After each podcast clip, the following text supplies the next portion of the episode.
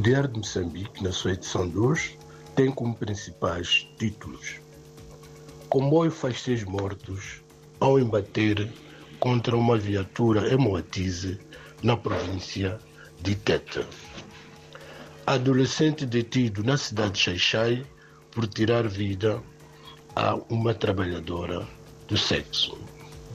O presidente da República, Filipe Nunes, alerta para casos de terroristas infiltrados entre deslocados que fogem da guerra no norte do país.